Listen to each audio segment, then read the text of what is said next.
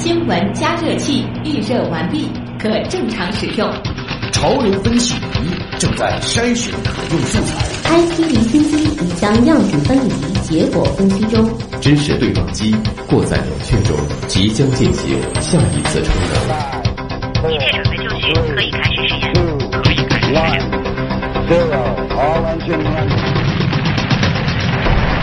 新闻实验室。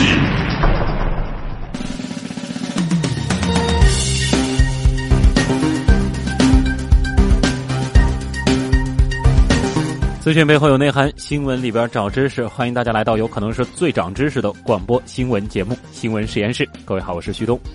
今天的新闻实验室马上就要开工了，在这之前呢，先带大家了解一下天象啊。其实今天晚上呢，星空还是比较平静的，月相还是亏凸月。除此之外呢，并没有什么特别有意思的天象。那今天的新闻实验室，我们会关注这样一个话题啊。我们说夏至三更即入伏，没错，今天就是入伏的日子了。入伏之后啊，这个天气到底会有怎样的特点？很多人可能这两天都已经被热到了啊！大家也会关心这所谓的三伏到底是如何计算的？那么接二连三的高温，我们又该如何避免中暑甚至热射病的发生？不同的中暑症状，它都是由什么样的原因引起的呢？今天的知识对撞机啊，我们就会分别从气象和医学这两个角度来和大家聊一聊高温天里的那些事儿。也要欢迎今天晚上在阿基米德新闻实验室社区和直播间里与大家一起互动的我们的实验助理盛燕姿。盛燕姿，你好。徐东，你好，听众朋友们，晚上好。欢迎大家在阿基米德关注新闻实验室。每天阿基米德直播帖的下方会有我们的互动规则，大家可以留意参与互动呢，就会有机会和获得各种惊喜。好，谢谢盛燕姿。首先，开启 IT 离心机。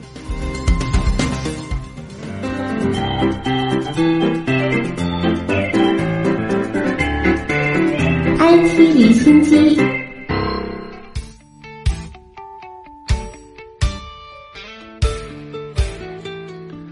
IT 离心机关注科技热点，无人超市、VR 购物，最近吸引人们关注的这些新鲜事物，今后呢或将更多的走进咱们老百姓的生活了。工业和信息化部部长苗圩十一号在二零一七中国互联网大会开幕论坛上发表讲话，将加强对关键核心技术攻关突破，加快人工智能、虚拟现实等技术的研发和商用。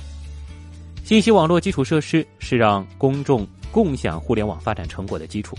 苗圩表示，要加强五 G 技术研发、标准制定和应用培育，争取早日实现大规模商用。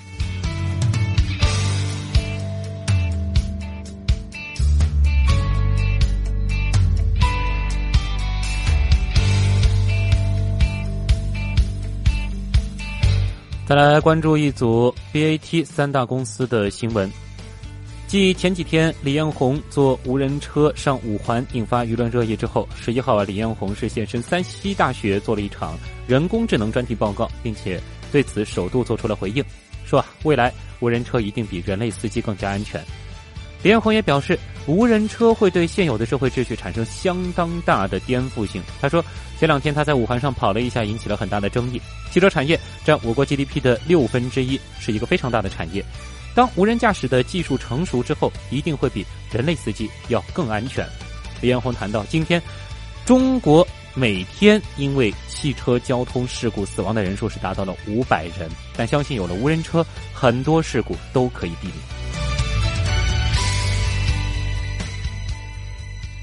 而阿里巴巴推出无人超市，近日也是成为了热门话题。零售业的业态正在悄然的改变。有观察家就直言，继共享单车之后，无人超市或将成为新的投资热点。我们也来听一下第一财经广播编辑余英他的分享。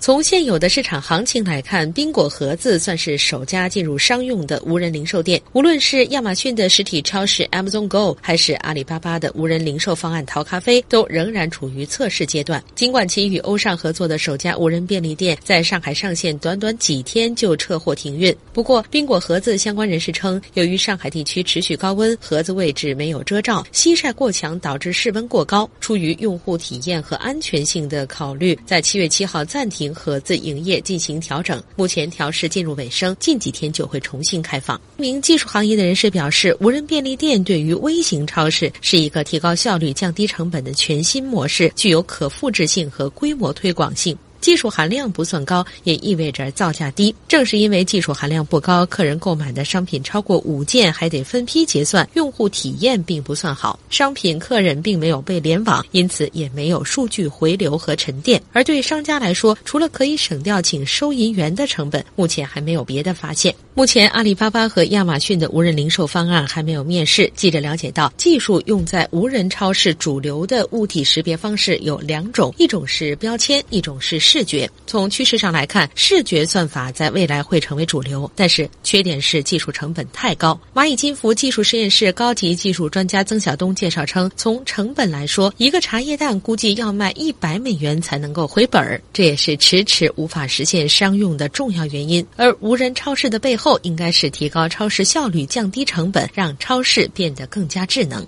目前，宾果合资的盈利模式为加盟费用和销售提成。据透露，加盟一家店的成本在十万到十五万元左右，东北区域大概在十二万元左右，上海区域加盟一家店则需要十五万元左右。目前主要是通过招收代理商的形式来开店，单个个人加盟还没有开放。而如果按照全国铺开五千家店来计算，仅此一项宾果合资或许就能够获得五亿到六亿元的收益。资深互联网行业观察人士刘新亮认为，无人零售店可以作为传统零售的补充，但是不能够取代对方，尤其是大型的线下超市。实质还是无人售货机的一种升级，在后期的维护和扩张上，也十分考验公司从线上到线下的管理能力。无独有偶，四月十号，京东商城宣布，未来五年，京东将在全国开设超过一百万家京东便利店，其中一半在农村，借此加快线上线下融合。无论是阿里巴巴还是亚马逊，其提供无人零售解决方案的目的都不在于开设线下超市，而是完成线下商业的闭环，扩大新零售的战场。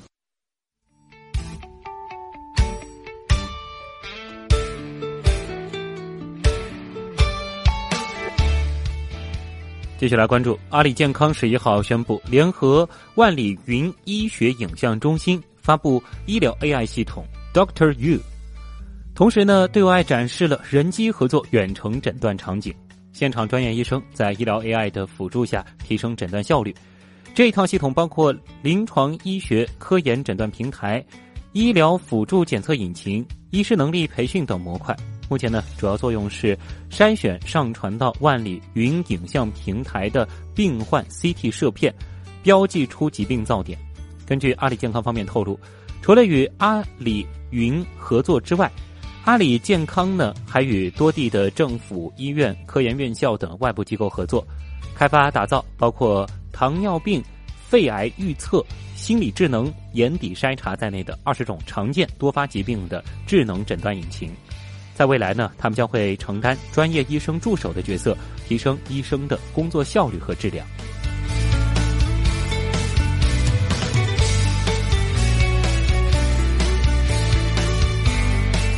正为服装零售商提供虚拟试衣技术的英国科技企业 Mateo，日前呢是在 B 轮融资当中获得了一千万英镑的投资。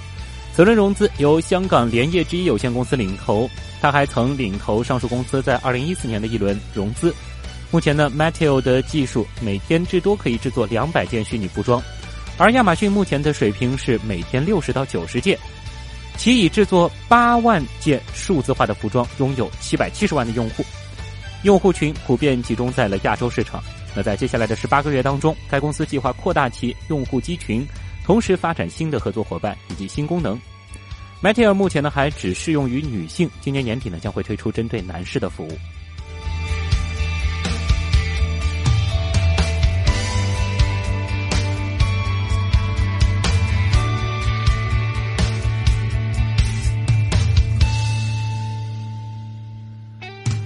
专注于计算机视觉和深度学习的 AI 领军企业商汤科技宣布完成了4.1亿美元的 B 轮融资，创下了全球人工智能领域单轮融资的最高纪录。商汤科技也成为了全球融资额最高的人工智能独角兽企业。另外，商汤科技执行研发总监林晶在上周末出席全球人工智能与机器人峰会时也表示，人工智能已经是蓄势待发。商汤科技希望通过原创技术来推动 AI 产业升级。